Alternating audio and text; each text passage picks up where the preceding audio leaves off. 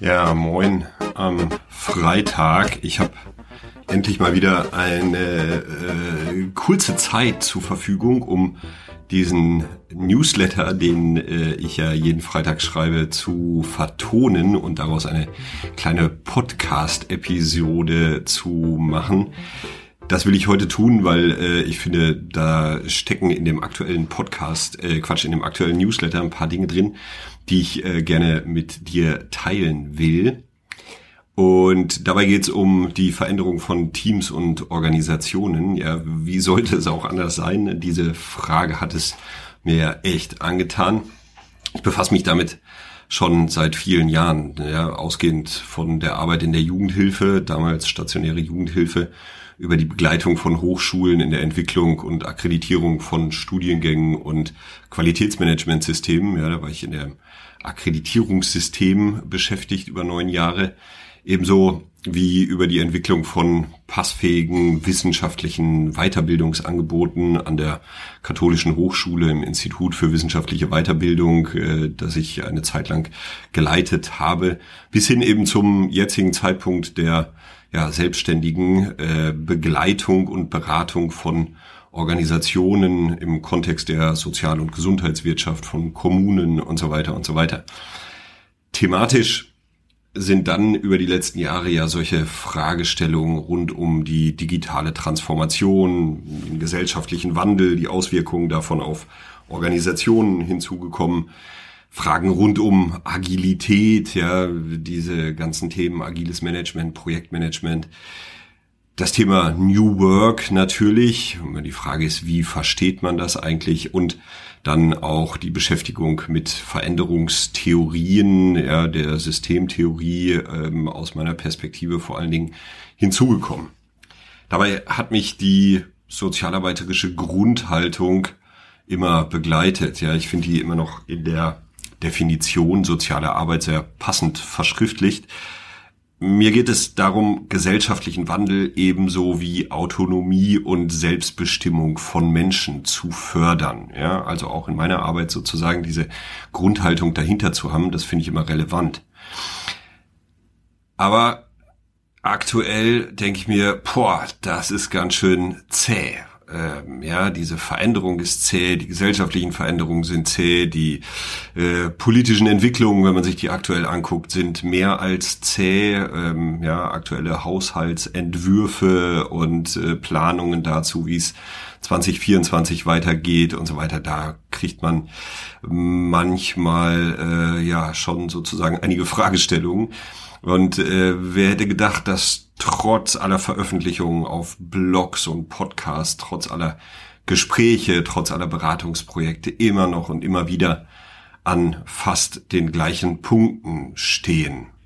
Naja, ich hätte das nicht äh, gedacht, ja. Das äh, hat vielleicht mit einer gewissen Selbstüberschätzung zu tun. Also warum liest eigentlich nicht jeder oder jede meine Beiträge und setzt die Ideen und Gedanken sofort um? Ja, das wäre doch einfach äh, ganz easy peasy, wenn das so funktionieren würde. Aber das ist natürlich Quatsch und äh, hat allerhöchstens mit einer gewissen Selbstüberschätzung zu tun. Ja, äh, ich habe mich damit inzwischen abgefunden.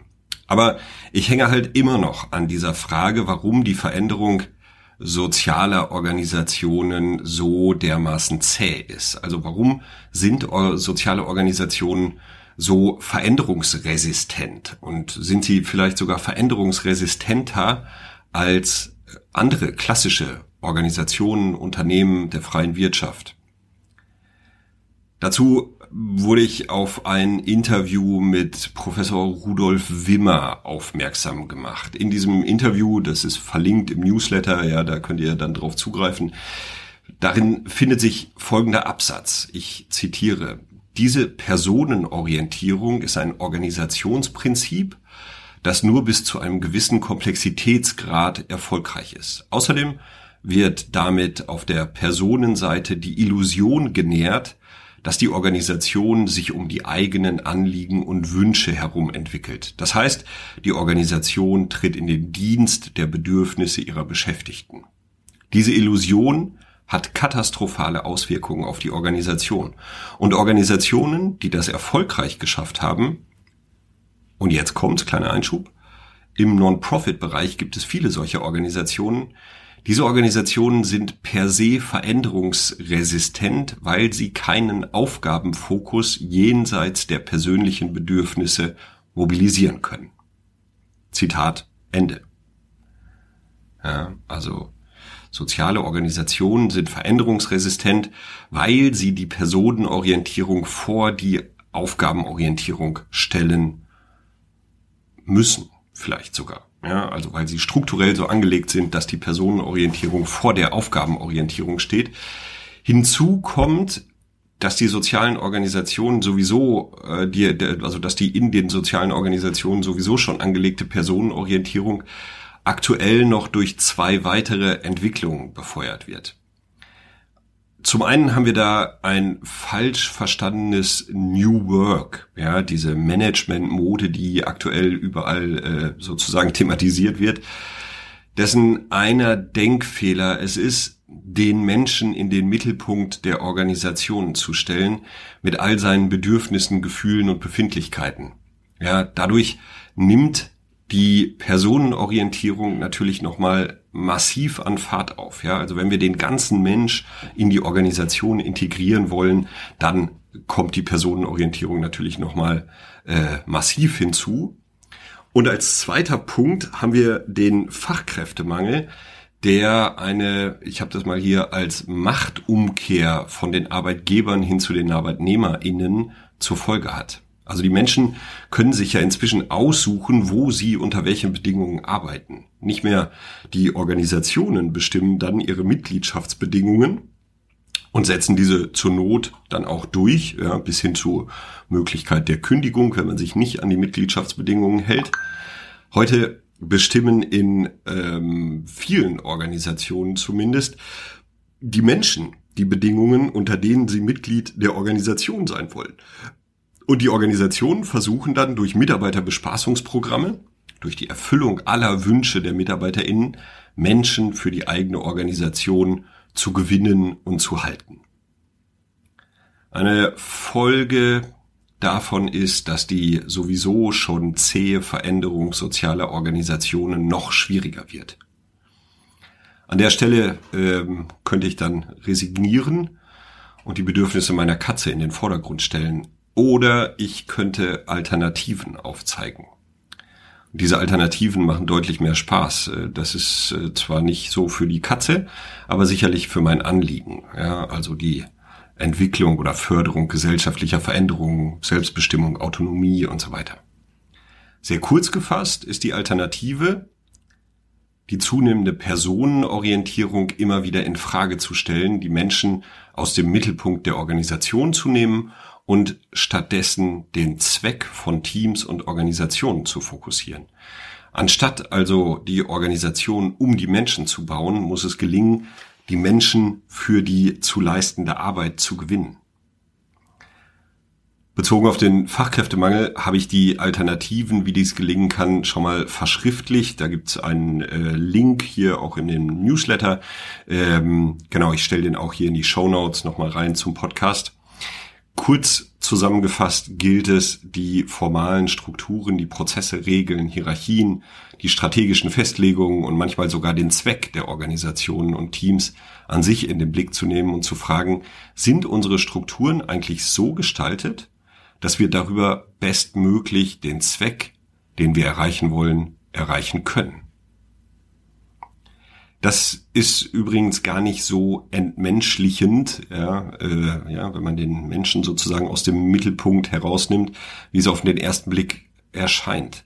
Vielmehr eröffnet sich durch die Trennung von Aufgaben und Personen ein Raum, der explizit dann die Personen und ihre Bedürfnisse in den Blick nehmen kann.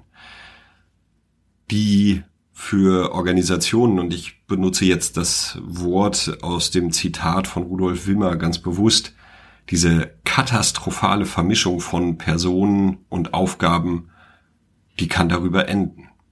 enden, kann darüber auch das unsägliche Bashing der angeblich ach so unwilligen oder arbeitsunwilligen jungen Generationen, ja, Gen Z, äh, Gen Y ähm, und so weiter, die da immer wieder durchklingen, da nicht mehr die Menschen einer Generation, sondern die Strukturen, unter denen eben nicht nur die jungen Menschen in der Gesellschaft und unseren äh, Organisationen agieren, in den Mittelpunkt rücken.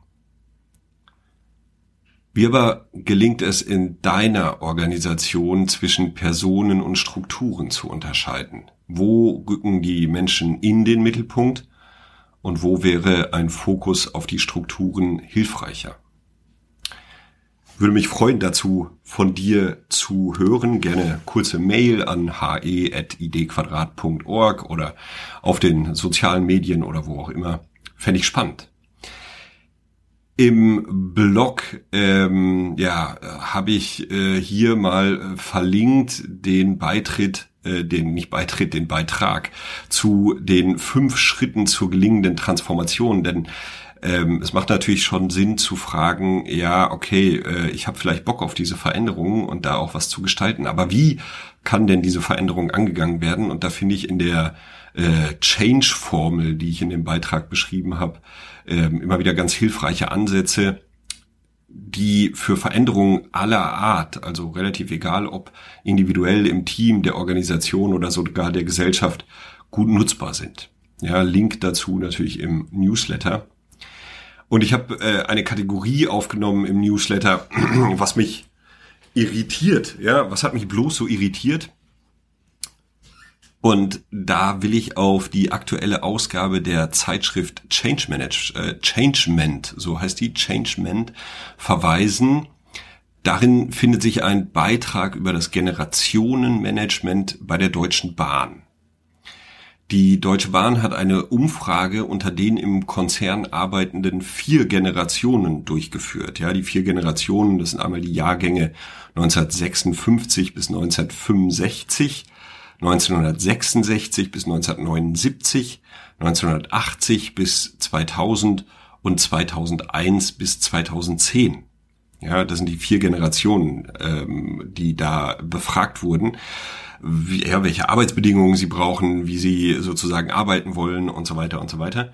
Ähm, dabei kam heraus ähm, zum einen, dass ich noch zur Gen Y gehöre, ja, also 1980 geboren, das äh, hat mich gefreut, ähm, ist aber nicht der wesentliche Faktor, sondern es kam heraus, dass, äh, dass sich die Gen Z, ja, also im Jahrgang 2001 bis 2010 klare Strukturen die Trennung von Arbeit und Privatleben und Netzwerkbildung wünscht. Ja, das waren so die Aspekte, die da angesprochen wurden. Im Gegensatz also zu allem New Work Chichi, was ich hier mal so bezeichnet habe, also all diesen ganzen äh, Entwicklungen äh, und den Versuchen, die ganze Person in die Organisation zu integrieren, wünschen sich die jungen Menschen genau das Gegenteil. Klarheit, Struktur, Sicherheit, Orientierung. Und diese Klarheit wäre, ja, so meine ja auch oben äh, angesprochene These, auch für soziale Organisationen hochgradig funktional, würde aber ein anderes Herangehen bedeuten. Genau, dann habe ich nur noch hingewiesen auf den Workshop Innovationsmanagement. Äh, den äh, veranstalte ich am 25.09., also gar nicht mehr so weit weg, von 9 Uhr bis 12 Uhr. Ähm, ja, vier Schritte zu einem lebendigen Innovationsmanagement für soziale Organisationen. Da kannst du dich äh, noch anmelden dazu. Link dazu auch im Newsletter. Und ähm, aktuell bastel ich an ähm, Online-Selbstlernkursen für Teamleitungen. Das finde ich gerade ein ganz interessantes Thema. Kann es gelingen, ähm, über Selbstlernkurse auch Angebote zu erstellen? Ich habe den ersten Prototypen ähm, schon mal an eine kleine Gruppe netter Menschen versandt, die mir Rückmeldungen zu dem Kurs geben wollen. Die Erstellung, das fällt mir dann doch immer wieder auf. Der Kurse ist deutlich aufwendiger als gedacht, aber das ist egal. Ich finde die Idee trotzdem spannend, ja. Also sowas wie ein Pool von Online-Selbstlernkursen für Führungskräfte und Teamleitungen sozialer Organisationen zu erstellen mit vor allem methodischen Angeboten, wie es gelingen kann, Teamarbeit zu verbessern, Organisationsstrukturen, Teamarbeit und so weiter und so weiter. Und dafür Methoden an die Hand zu geben über eben solche Online-Selbstlernkurse.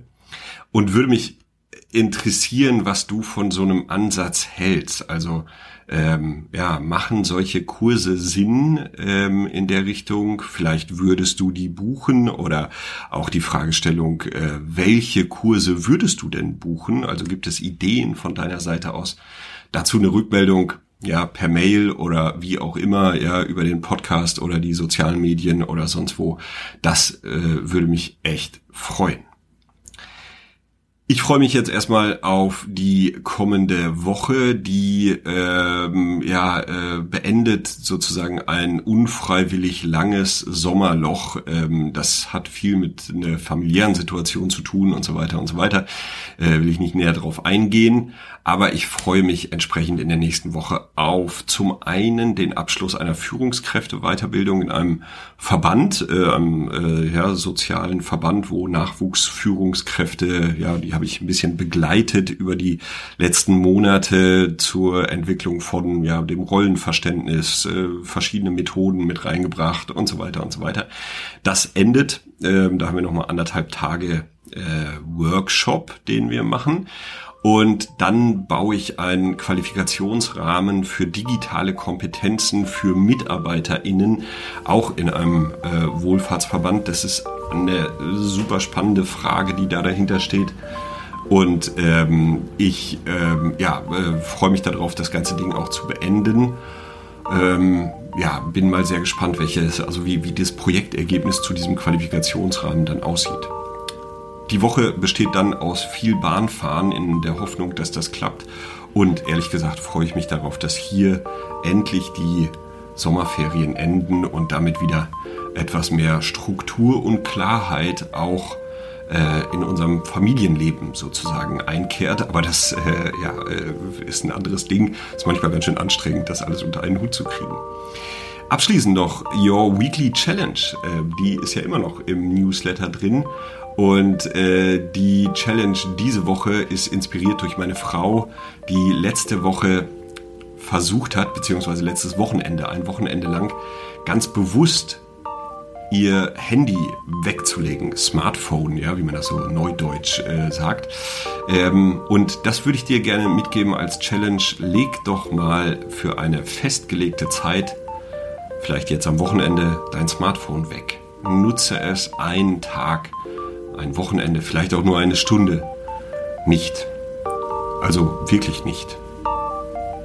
Schönes Wochenende. Bis zum nächsten Mal.